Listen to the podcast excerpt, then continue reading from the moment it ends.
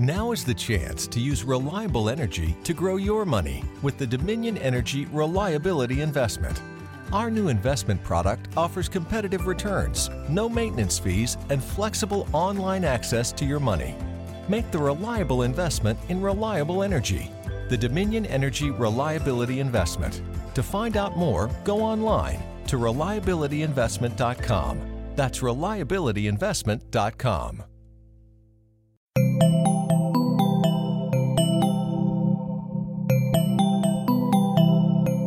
Bienvenidos a posta.fm, Radio del Futuro.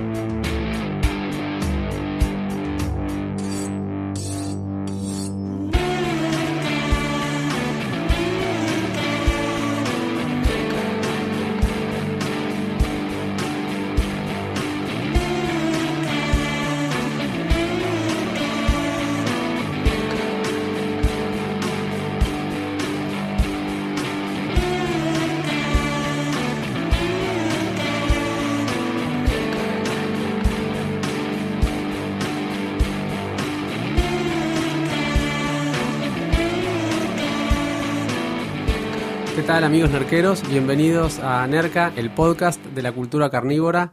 Eh, estamos haciendo el episodio número 9 y hoy tenemos un invitado muy especial a quien le agradecemos mucho su presencia. No es un carnicero, no es un chef, eh, pero es alguien que sabe mucho de carne y específicamente de carne kosher. Eh, es, es el rab, eh, rabino Moshe Ambra, a quien le damos la bienvenida. Shalom Borajá, ¿qué tal? ¿Cómo están ustedes? Hola. ¿Cómo estás? Bueno, eh, primero que nada queremos preguntarte y, y que nos ayudes a, a desasnarnos, desasnarnos un poco acerca de qué es la carne kosher y bueno, y contarnos cuál es tu relación eh, en materia de, no sé, como en la supervisión, en la certificación, eh, en todo el proceso que tiene que ver con, con este producto.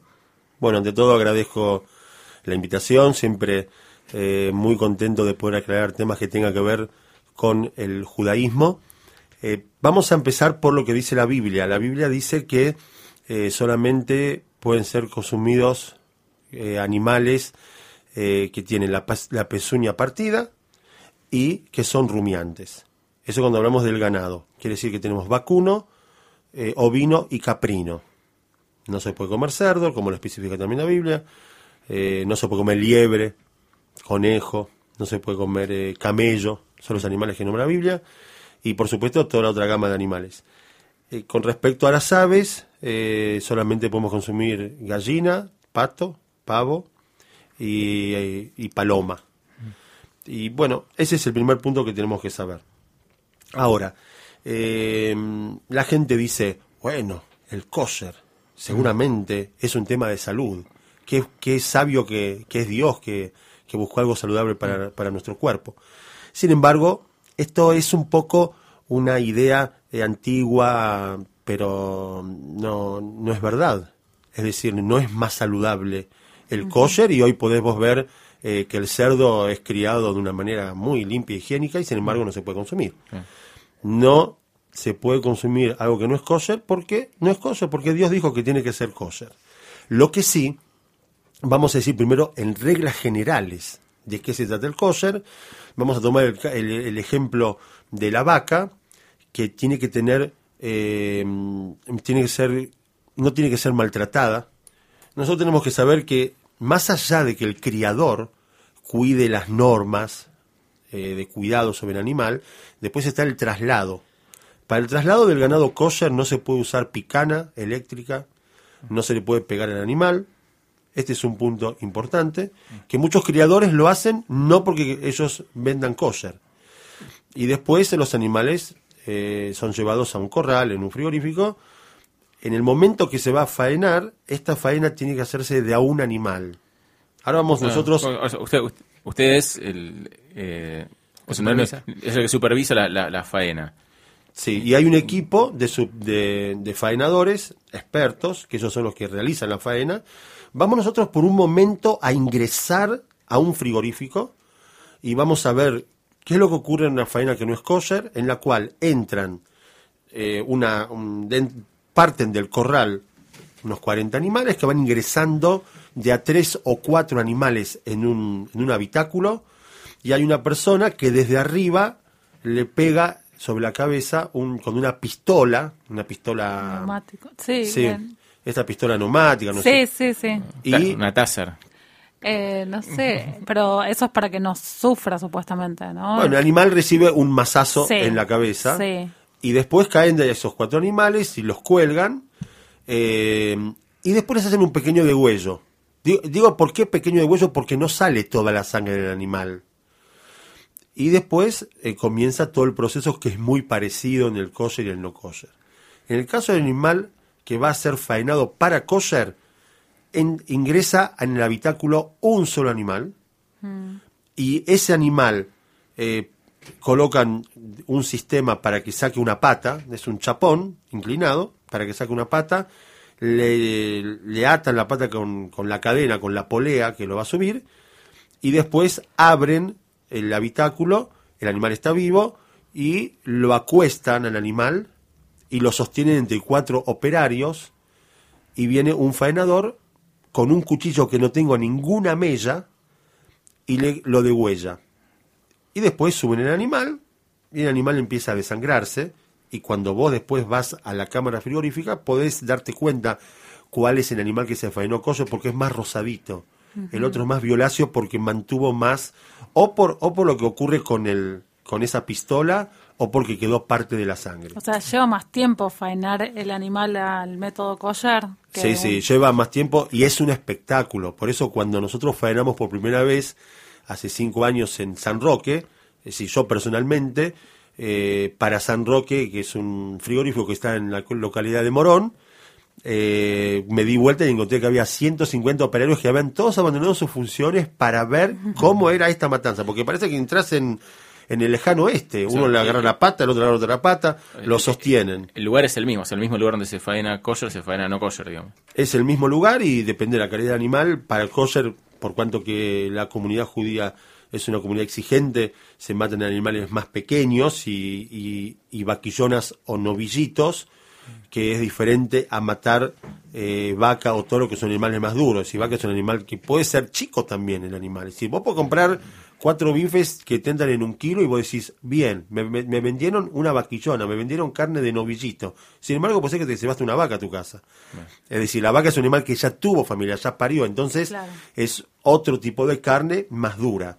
Estamos hablando de animales que son más jóvenes, el novillito, eso, eso solamente te puedes dar cuenta cuando vos ves el animal vivo y te das cuenta si ya tiene dentadura o no, porque tiene que ver con, no con el tamaño, sino con la edad del animal. El kosher tiene un, a- apuntan a un máximo de quilaje por un tema de, de gusto del consumidor, no por un tema de, La religión. de- de religión. exclusivamente porque los animales que se matan para exportación, y hay mucha exportación, en eh, Reconquista, en Nelson, en, en la provincia de Buenos Aires, en San Luis, eh, también en Uruguay y Paraguay, Uruguay y Brasil, eh, se matan animales grandes. Se matan animales grandes porque necesitas otro tipo de rinde. No nos olvidemos que Argentina, lamentablemente, es uno de los países que tiene prohibido exportar hueso por la aftosa. No estamos libres de aftosa, solamente debajo del paralelo 40. Entonces, eso nos obliga a, a mandar deshuesado. Cuando más grande es el animal, tenés más, eh, eh, más rinde en la carne, por cuanto que el hueso en algún momento deja de crecer, pero tenés más carne. Entonces, después que, volvemos a nuestro tema, después que, que el faenador faena ese animal kosher, el animal comienza el mismo, o el mismo proceso que la carne no kosher, con la diferencia que hay que revisar el pulmón, hay un, faena- un experto faenador que coloca su mano para ver que en el pulmón no hay ninguna mucosidad. Mucosidad es porque el animal se enfrió, porque algún tipo de enfermedad hubo un agujero, después el animal se va curando. Si llega a tener alguna mucosidad, eso no se puede usar como callar. Y después se infla el, el pulmón. Después se extraen los, todos los, los- eh, hay un operario que tiene un, un inflador. Inflan el pulmón, lo ponen en agua, como, como cuando se te, Se pincha eh, una goma. se te pincha una goma. que lo pones para ver a dónde sale la burbujita. Eso hacen también con el pulmón, que en, que que en, eh, digamos, se hace, hace 200, 300 años se hacía, se hacía a mano, se inflaba a mano, porque está escrito también eh, en, en escrituras de hace 2000 años que se hacía. ¿Esto tiene una finalidad sanitaria o, o ritual, digamos? No me Es ritual, porque lo que sí sabemos es que kosher es solamente cuando se hace con ese cuchillo que está perfectamente afilado, pero lo que nosotros necesitamos es que el animal no tenga ninguna enfermedad, ninguno de los miembros del animal, la cabeza, el corazón, el estómago, el pulmón, todo tiene que estar en perfectas condiciones. Yo no puedo medir eso solamente haciendo un ritual kosher porque si yo, porque el animal cuando le pegas el mazazo puede ser que tenga un ataque al corazón y se le explote el corazón. Solamente en el kosher puedo después tener todos los miembros en condiciones y no todos los animales que fueron faenados kosher son kosher. Generalmente solamente el 50%. Todo, todo- todo esto me imagino, me imagino que redunda en que el precio sea más alto. El- El precio es más alto y sabía que ibas a hacer esa pregunta. Porque es siempre la pregunta que sale con el kosher, ¿por qué el kosher es más caro? Y yo creo que, eh, no, no sé, me imagino que esta radio tiene mucha audiencia y creo que acá me voy a ganar eh, algunos, algunos enemigos. El kosher es caro por los supermercadistas, que ellos... eh, Remarcan. Ellos remarcan, y no, y no como los supermercados no kosher. Vos vas al supermercado kosher, ellos remarcan un 20 y un 30%. Acá se remarca más o menos un 70-80% porque tienen un público que es cautivo. Claro. En este momento no está tan cara la carne kosher por cuanto que hay personas que están sacando carne a jumbo, que también si quieren les puedo explicar cómo esto es económicamente. Es decir, eh, Coto, por ejemplo, ellos tienen la cuota Hilton. ¿Qué es la cuota Hilton? Después del delantero, eh, la costeleta y el lomo, eso va a Inglaterra y a Francia. Entonces, es, con, con la venta esta que ellos tienen, que no es todo el trasero, es parte del trasero, con esta venta ellos ya tienen su ganancia. Entonces, eh, ahora tenemos que vender el delantero y tenemos que vender la última parte del trasero. Entonces, vos abrís el clarín el día domingo y ves las ofertas de Coto y te ofrecen bifes de novillito a 30 pesos, a 40 pesos, te ofrecen la marucha, te ofrecen parte delantero, me dices, pero ¿cómo puede ser? Está más barato de lo que te está vendiendo en el mercado del Niers. No, ellos tienen que salir a reventar ese delantero o ese trasero por cuanto que tienen que matar. La cuota Hilton es una cuota internacional que cada uno de los países productores de ganado tiene y entonces le asignan a cada uno una cantidad de toneladas de carne que ellos pueden exportar. Y Argentina tiene su cantidad y cada frigorífico, los frigoríficos exportadores se pelean y también se funden cuando no le entregan esa cuota a Hilton y tienen que cumplir esa cuota. Entonces tienen que faenar y reciben mucho, muy buen dinero por eso. Entonces traen al faenador kosher, traen al equipo y se ven y faena. Yo igual el trasero este lo voy a vender al exterior. Ustedes, los judíos, usan solamente el cuarto delantero hasta, hasta la, la costilla 10.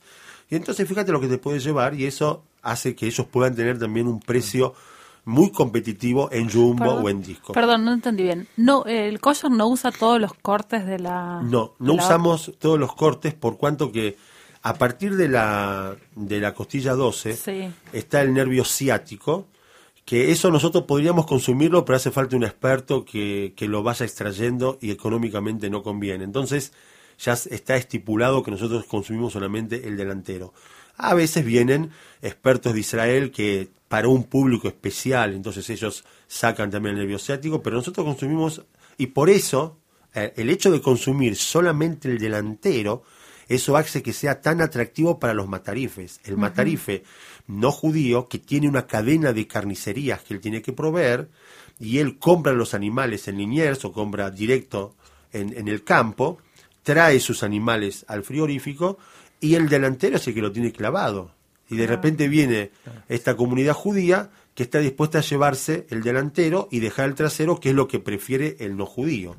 Y entonces ellos tienen una gran posibilidad para poder eh, eh, potenciar el trasero que ellos pueden vender a un precio mucho mayor. Eh, salteándome tal, tal vez a una parte del, del proceso, yendo al, al final, a la, parrilla, digamos, o al guarorno. En, en el sabor, ¿cuál es la diferencia o en la, o en la, o en la textura de la carne? La diferencia se da por cuanto que en el proceso y no hablamos todavía de ese tema, la carne kosher hay que salarla. Es decir, está escrito en la Biblia que no se puede consumir sangre. Entonces, la sangre animal.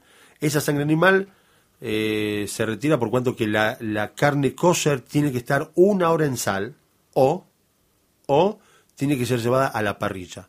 Porque el fuego es la que chupa, la que extrae la sangre o la sal. Entonces, vas a sentir la carne kosher un poco más salada. Depende con qué proceso se saló. Porque hay frigoríficos que, que, que te brindan ese servicio y eso se sala con el cuarto entero. Y entonces eso hace que la sangre penetre menos. Pero las carnicerías, que ellos son lugares chicos, tienen que fraccionar la carne, tienen que salar pedazo por pedazo, la carne va a estar más salada. Puedo preguntar dos cositas. ¿Las achuras sí se pueden consumir? Las achuras se consume el, eh, la molleja, que, que la molleja kosher es más chiquita. Yo me acuerdo que cuando también empezamos a afanar en San Roque, ustedes saben que en los frigoríficos, eh, vos compras tu animal, por ejemplo en el campo, y vos te llevas dos media res, pero vos pagaste el animal y vos decís, no, pero me quiero llevar el cuero, me quiero llevar las achuras, no te pertenece. El frigorífico cobra el servicio de fazón con las achuras y con el cuero. Y por eso va cambiando el precio según lo que estipula el gobierno el precio del cuero. Entonces, eh, cuando vos decís, pero yo quiero comprar mis achuras, yo hice eh, una faena kosher, tengo chinchulín, tengo molleja, tengo hígado, tengo lengua, que me puedo llevar. Muy bien, tenés que ir a una oficina que es una persona, es la oficina de una persona que él compra todas las achuras eh, por adelantado y se la tenés que comprar a él. Entonces cuando dije me quiero llevar mis mollejas, que, que la, la extrajo uno de los faenadores cuando tenía el pulmón delante de él, porque ese es el momento que lo puedes extraer, y entonces ellos te dicen, bueno, no hay ningún problema. Entonces me cobran la molleja en esa época, me quisieron cobrar 60 pesos. Le digo, pero ¿cómo? La, la, la molleja no que ayer vale 30. Entonces él me, dijo, yo te voy a mostrar lo que pasa. Me llevó a la mesa, la mesa donde está el faenador con el pulmón que lo inflan y a donde él extrae la molleja, y me dijo, mira, ustedes no usan la sangre.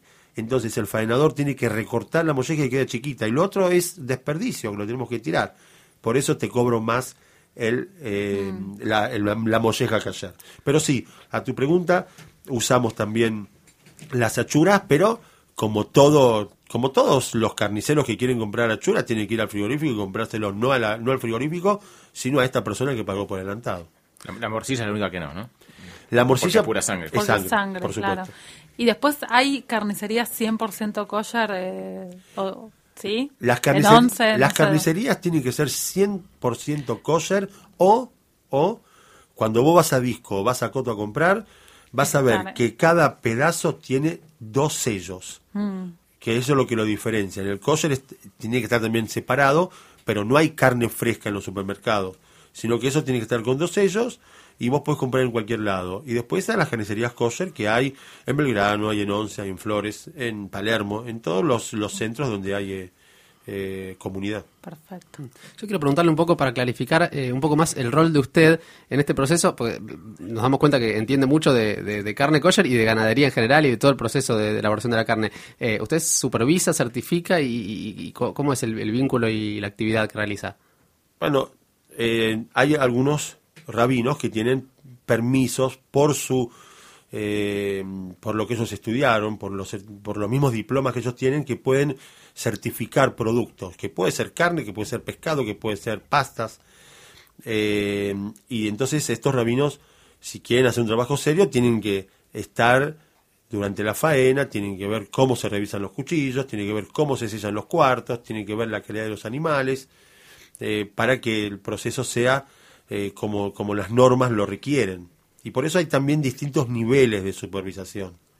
Lo que pasa es que cuando eh, nosotros comenzamos hace cinco años, eh, la idea de un grupo de empresarios era tratar de, abaratar el precio del kosher y por eso alguien tenía, es decir, alguien ponía la plata y alguien tenía que ocuparse de, de ver todas las otras cuestiones, que fue un poco lo que me tocó a mí. Eh, ¿Existen datos sobre qué cantidad de, qué porcentaje del consumo de carne es kosher o cuántos, cuántos kilos de kosher se, se venden por mes o por año? Yo pienso que eh, digamos, un frigorífico eh, de medio pelo puede llegar a faenar 500, 600 animales por día. Y todo el kosher son 200 animales, 250 animales por semana. Eh, digamos, cuando yo saco lo que se rechaza. Em, en Argentina, eh, digamos, en Buenos Aires principalmente, eh, no es muy grande el consumo de kosher a nivel de lo que ocurre con todo el, con todos los, eh, digamos, con toda la población, en proporción a la población. En, Estados Unidos, hablábamos de esto un poco fuera del aire, hay como toda una tendencia a, valorizar y a reivindicar los alimentos kosher y la carne en particular, y mucha población que la consume no por motivos religiosos, sino porque hay una percepción de que es más saludable, un mito que usted por ahí tiró abajo al principio, pero también de que es más eh, de mejor calidad. Eh, ¿Qué hay de cierto en esto? ¿Qué hay de mito? Mira, la comunidad judía es una comunidad exigente. No estamos eh, acostumbrados a comer carne dura. Entonces, eh, el, el consumo en Argentina ha cambiado. Hay mucha vaca, mucho toro, porque las personas tienen menor poder adquisitivo. Pero en el caso del kosher son novillitos o vaquillonas hasta 400 kilos. Eso es- hace que la carne sea más tierna. La otra diferencia que podemos encontrar, como dijimos, es que es una carne que se ha desangrado. Y después, eh, vos sabés que a mí me parece que, eh, no lo diría tanto en la carne, pero te voy a dar un ejemplo. Nosotros hacemos partidas de ravioles, porque también el raviol tiene que ser kosher, porque la- el queso tiene que ser kosher, porque no usamos cuajo animal, usamos cuajo veget- cuajo vegetal. Entonces, eh, vamos a una fábrica, una fábrica, una fábrica de pasta chiquita, ¿no? A hacer una partida. Entonces nosotros necesitamos que la fábrica esté totalmente limpia, que no haya ningún resto de lo que se usó, porque a lo mejor hay un poquito de jamón. Entonces hacemos una limpieza total de la raviolera, de los palos, de la sobadora, para que esté todo en perfectas condiciones. Si no, no va a ser kosher. Y eh, para eso va el rabino, van supervisores juntamente con el empresario para hacerlo.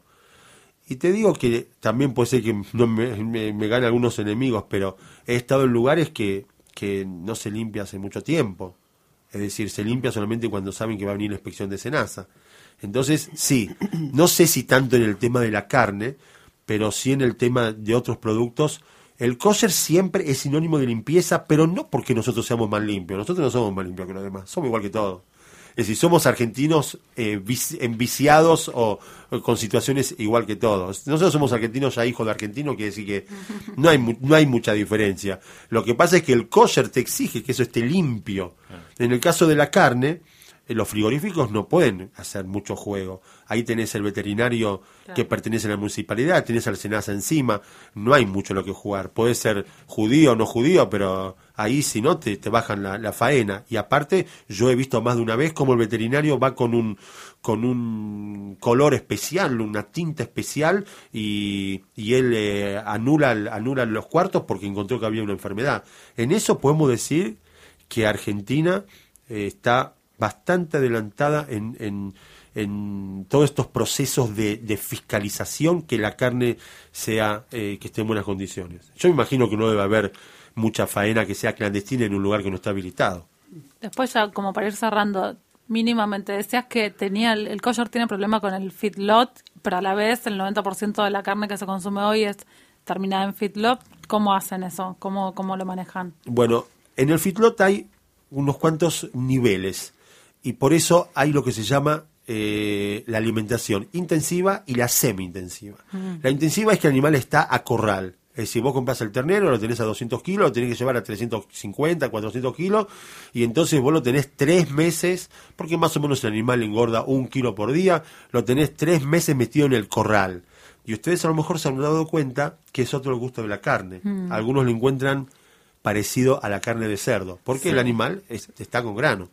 En el caso nuestro, eh, por cuanto que el faenador, como ya dijimos, tiene que revisar el pulmón, el fitlot levanta mucha grasa, cuando el faenador pone la mano para revisar el pulmón, se encuentra que eh, no sabe él si es grasa, si es mucosidad, y por eso tenemos mucho rechazo. Entonces, eh, lo que se usa es animales de campo, que no hay mucho, hay poco, De pastura, digamos, alimentados a pasto. Sí, a pasto. Inclusive depende de la época de año, porque, por ejemplo, en esta época es casi imposible conseguir animales a pasto porque no tenés buenas pasturas a- en esta época del año. Entonces, hay una terminación de feedlot que es, que es una alimentación semi-intensiva. Claro. Es decir, le ponen los comederos con los granos y lo dejan al animal que dé vuelta por el campo. Entonces levanta menos grasa y eh, tiene más posibilidades que se hagan animales que sean aptos para el consumo kosher. Buenísimo. Una última. ¿El halal el- es la- el ritual musulmán? eh, ¿se, se diferencia o se parece en algo al, al kashrut? Usted- El- los musulmanes pueden consumir la carne kosher, por cuanto que lo que ellos requieren es que sea faenado también por medio de un cuchillo. El cuchillo de ellos no tiene la misma, eh, la- el mismo filo que el cuchillo nuestro, pero ellos muchas veces compraron, compran, por ejemplo, se ve mucho en exportación, que lo que se rechaza para el kosher, porque no, tiene, no está apto de pulmón, sí sirve para el público musulmán. Ellos también consumen el trasero y a veces hacen algunas sociedades entre los judíos y los musulmanes en este tema de, de hacer faenas en conjunto y que ellos lleven la parte, esta parte. Quisiera también, antes que terminemos, agregar que no podemos dejar de hablar de la carne kosher sin hablar de la leche. Por cuanto que en la Biblia está escrito que no se puede consumir carne con leche. Quiere decir que nuestros productos tienen que estar totalmente separados. Cuando entras a una casa tradicionalista, vas a ver que la gente tiene sus ollas, sus tenedores, sus cuchillos de carne y los de queso y los de leche. Y por eso hay muchos productos que, que como yo soy también retornante, son productos eh, muy, muy, muy deliciosos, muy ricos, pero no podemos consumirlos. ¿Qué quiere decir retornante? Mi familia no era una familia, eh, digamos, apegada a la religión y después eh, nos acercamos y no comíamos callar. Que si cuando vos me hablas de ciertos productos, vos me hablas de la morcilla, me hablas del jamón, yo también sé de lo que estás hablando. Y, pero eh, dentro de dentro de lo que del menú que nosotros podemos consumir estamos también limitados por el tema del, de, de carne y leche carne por un lado leche por otro lado ¿Alguna vía de contacto o, o recomendación de lugares para el público interesado probar carne kosher, eh, en comprarla, en conseguirla? Eh, hay una página de, de Ahdut Kosher, que es de Rabo Penheimer, que se lo pueden encontrar por internet. Y tenemos también la página nuestra en Facebook, Levavot Moshe Ambra, todo con B larga, Ambra sin B. Eh, y estamos la semana que viene abriendo otra carnicería más en la calle Viamonte, es decir, un- una persona que abre con nuestra supervisación. Y cualquier persona que, que pase por el barrio de Once Sí. o por el barrio de Belgrano o Flores va a encontrar a donde pueda comer Y carne parrillas hay kosher todo, o sea, restaurantes sí, pero parri- Hay pocas parrillas, hay una parrilla que está en que está en Once y otra parrilla que está en, el bar- en la calle Charcas y Tames. Esa es muñeca. ¿no? Sí, Ah, esa es una parrilla kosher. sí, es una parrilla kosher, eh, que también ellos compran los cuartos y ellos Bien. salan. Y está el galope que está en la calle Tucumán y Porredón. Pero, mm, como ya les dije, estamos en el mismo problema de todos. Si vos abrís un negocio, te tenés, que tener cuatro o cinco empleados, después los empleados te hacen problemas.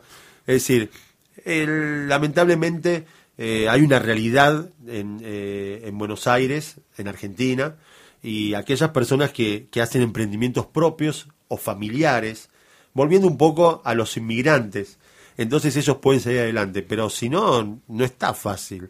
Y las personas eh, están saliendo, por lo menos están, lo que yo veo, están saliendo mucho menos a comer afuera porque, porque no están los medios para poder comer. Y a lo mejor ves una persona que sí va a comer o come al paso porque está- trabaja durante el día y entonces le conviene eh, llevar a su familia a comer algo y engañar el estómago, pero, pero lamentablemente estamos en una época donde ha disminuido el consumo de, de- de lo que se llama restaurante, parrillas, pizzerías. Bueno, Muchas, gracias por el tiempo. después vamos a, a publicar en nuestra página de Facebook, en NERCA, los datos de, de contacto que, que mencionaba. Y bueno, le agradecemos por haber compartido y habernos ayudado a entender un poco más de qué se trata. No, gracias a ustedes y esperemos que eh, el público eh, haya eh, escuchado lo que nosotros transmitimos y cualquier cosa eh, por, por los medios de comunicación que dijimos van a poder interiorizarse más y preguntar. Muchas gracias.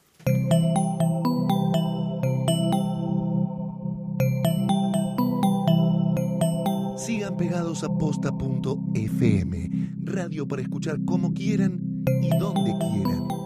Posta.